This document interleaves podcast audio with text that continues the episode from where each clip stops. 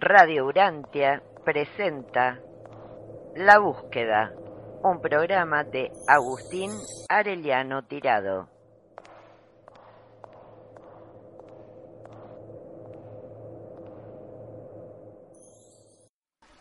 Buenas tardes Andrés, ¿nos podrías compartir cuándo y cómo encontraste el libro Durantia?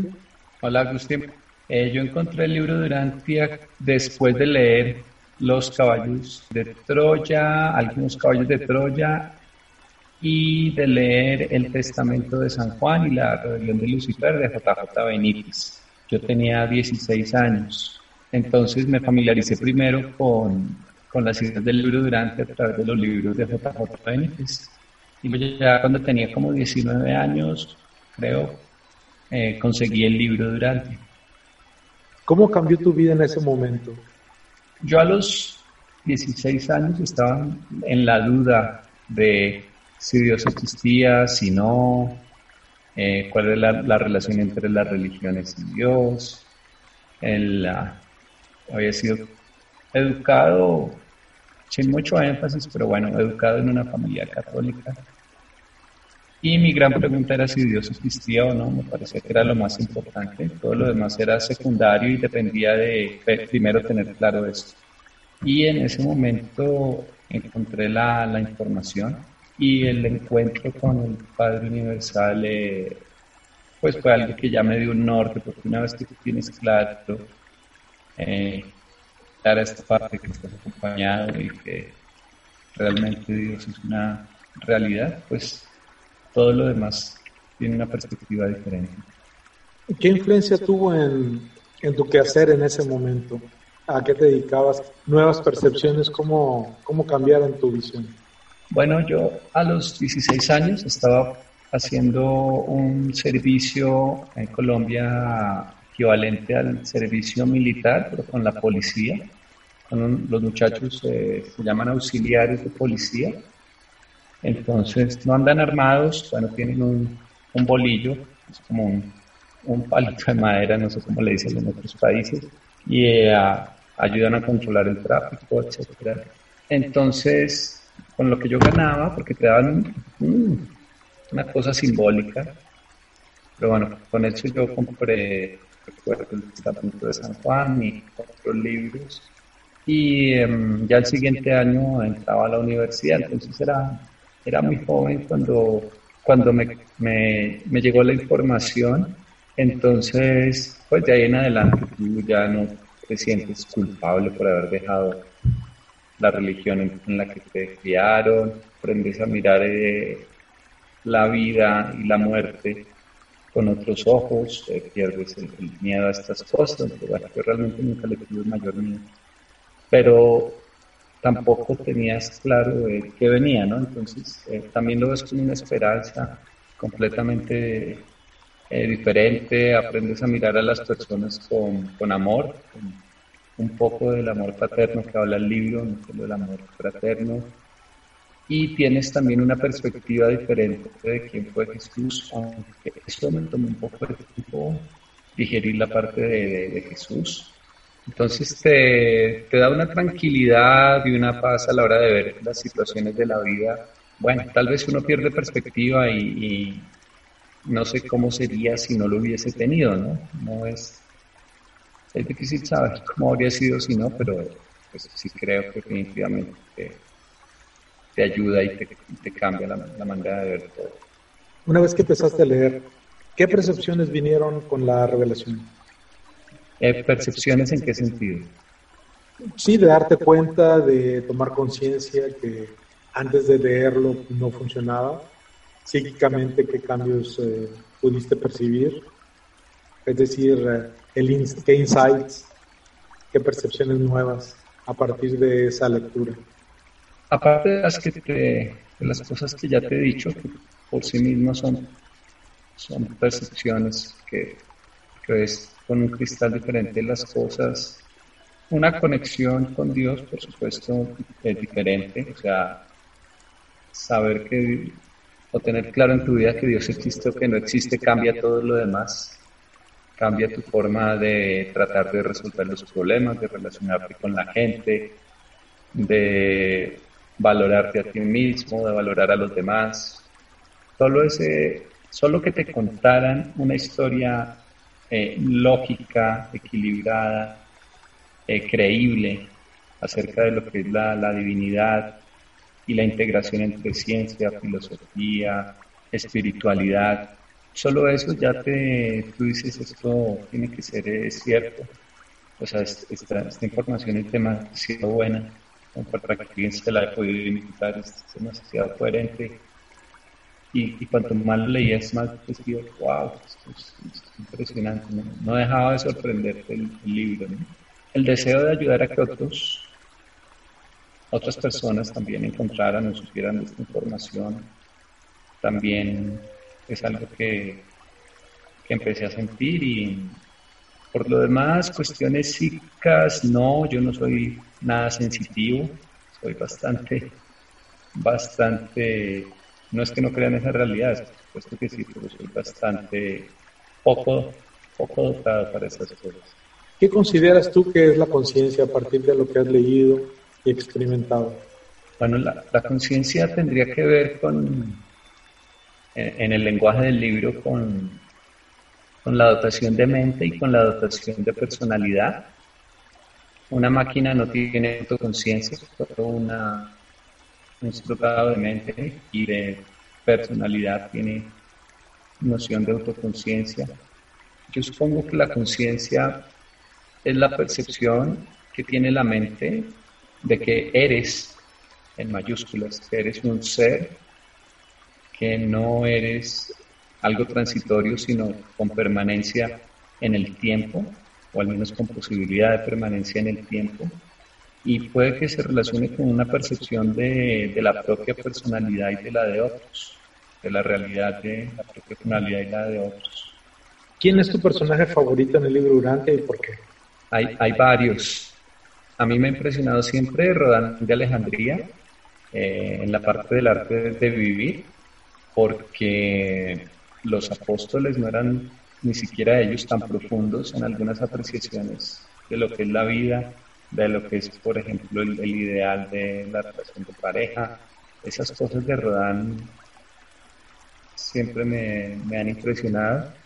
Probablemente Rodán, bueno, hay tantos, hay tantos personajes en la, en la historia de Urantia que describe el libro.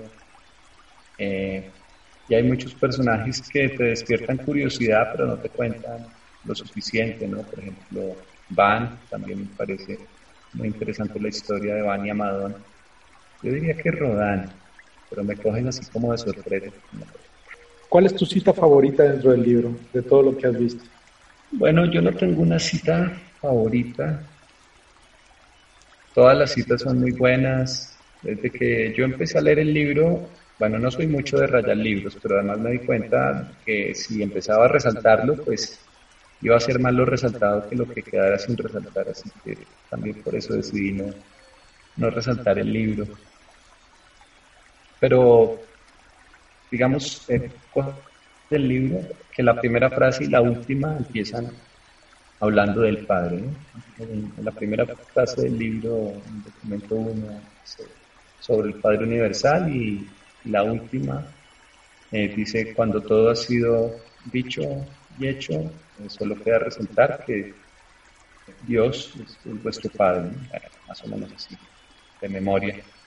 Entonces, eh, es, me parece que eso es muy importante. Si pues, el libro no se puede resumir, pero sí te dice mucho que inician y cierran recalcando eso, que si no nos quedara más del libro, al menos esa seguridad que también la que Jesús trató de comunicarnos.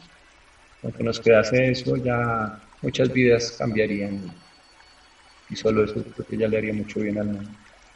¿De qué manera has aplicado a las enseñanzas del libro? Bueno, tú lo puedes aplicar en, en, tu vida diaria solo con el, solo con el hecho de, de, ver a los demás como, como tus hermanos, de tratar de servirles, de entender que todos somos maestros y todos somos estudiantes. Yo soy profesor, entonces tratar de que la gente también tenga esa seguridad, esa confianza de que tú eres hoy el profesor, pero ellos serán el profesor el día de mañana o en la instancia, porque todos tenemos eh, un don o una cosa que aprendemos y que nos, se nos facilita más. Pues el aprendizaje es para toda la vida, ¿no? hay que tratar de ser curiosos.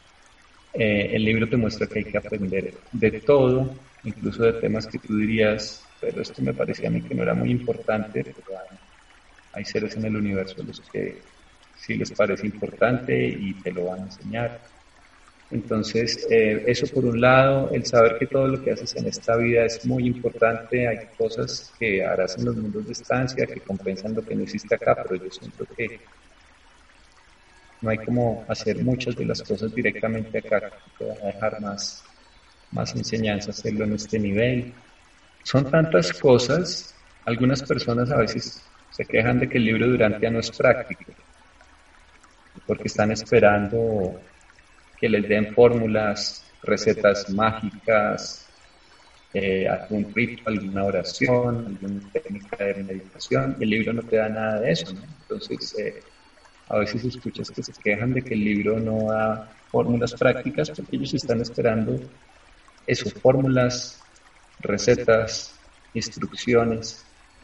Pero si tú entiendes el, el mensaje, lo que significa realmente el crecimiento espiritual según el libro, entonces tú cambias desde adentro y lo de afuera ya tú lo puedes hacer como quieras. Entonces, eh, no hay nada más práctico que cambiar a alguien a nivel espiritual. Ya los detalles prácticos, esa persona en su vida los resolverá a partir de ahí como mejor sienta, como mejor lo vive su ajustador. Entonces, desde ese punto de vista, yo creo que acabas aplicándolo en todo, porque es que cambia tu actitud, cambia eh, tu nivel de, entendimiento, de sabiduría, y creo que casi inconscientemente acabas aplicando las enseñanzas, aun cuando no estás consciente de, que lo estás haciendo, en cada pequeño problema, en cada pequeña situación que, que tienes ante ti, ¿no? ¿Por qué crees que es tan importante compartir las buenas nuevas? El libro dice que el mundo necesita más que cualquier cosa escuchar el nuevo, el nuevo Evangelio de Jesús, como está contado en el libro. Hoy en día el mundo está dividido entre básicamente dos posturas y son, por un lado, el materialismo, el ateísmo, el positivismo y racionalismo extremo, que niega cualquier posibilidad de las cosas espirituales o supernaturales y por otro lado están las eh, religiones que quieren controlar al ser humano, que llevan a, a veces al, fanatismo, a creer en cuestiones que no son lógicas ni racionales, que no están justificadas por la ciencia. Y los seres humanos en, entre esas dos posturas que tratan de ofrecerles o de venderles están terminando por ignorar o por negar a Dios, por ahí derecho, pues eh, perdiendo el interés en conocer quién fue realmente Jesús. Entonces, el libro llena ese vacío, hay cantidad de personas que se preguntan o se preguntarán en algún momento de, sus vidas si no hay si no hay otra posibilidad y eh, el libro llena eso perfectamente. Entonces, eh, muchos jóvenes, bueno, yo estuve en esa, yo mismo estuve en esa posición muchos jóvenes, creo que sobre todo jóvenes, pero bueno, todas las edades pueden encontrar esa oportunidad de volver a conectarse con, con Dios, redescubrir o comprender lo que significa que, que, Dios es un Padre y eso pues no tiene precio. Esto le, le cambia la vida a cualquier persona. ¿Algún mensaje final para los radioescuchas de Radio Durantia? No, un saludo Felicitaciones a Radio Durantia por el proyecto. Hay personas trabajando de muchos países, entonces me parece muy bonito eso que hoy en día los lectores de Latinoamérica estemos coordinados sirviendo en equipo. Eh, me parece maravilloso.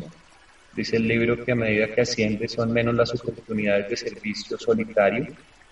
Si quieres hacer, hacer servicio tienes que hacerlo en grupos, eh, trabajando en equipo. Entonces los proyectos de trabajo en equipo y de servicio son experiencias que me gusta, me gusta mucho ver, me parecen cosas muy hermosas. Entonces, felicitaciones a Radio por todo lo que están haciendo. Sí, ya son 14 meses, fíjate, y pues estamos de 10 países diferentes con una programación que está a las 24 horas, todos los días. Y bueno, este, estamos esperando también que más gente participe, mande sus propuestas. Hay muchos espacios, ¿no? Se trata de que sea inclusiva y, y bueno, todos los puntos de vista de los diferentes grupos en Latinoamérica. Bueno, este fue Andrés Ramírez desde Bogotá, Colombia, y él escucha Radio Durante. Gracias.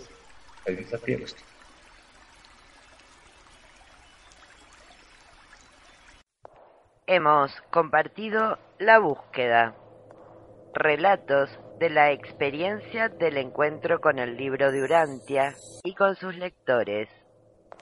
Producción y locución de Agustín Areliano Tirado.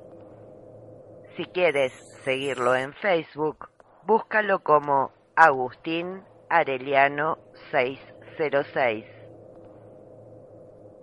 En Twitter, Agus Gestalt. Agus con Z. Gracias por escuchar Radio Urantia, la luz de la revelación.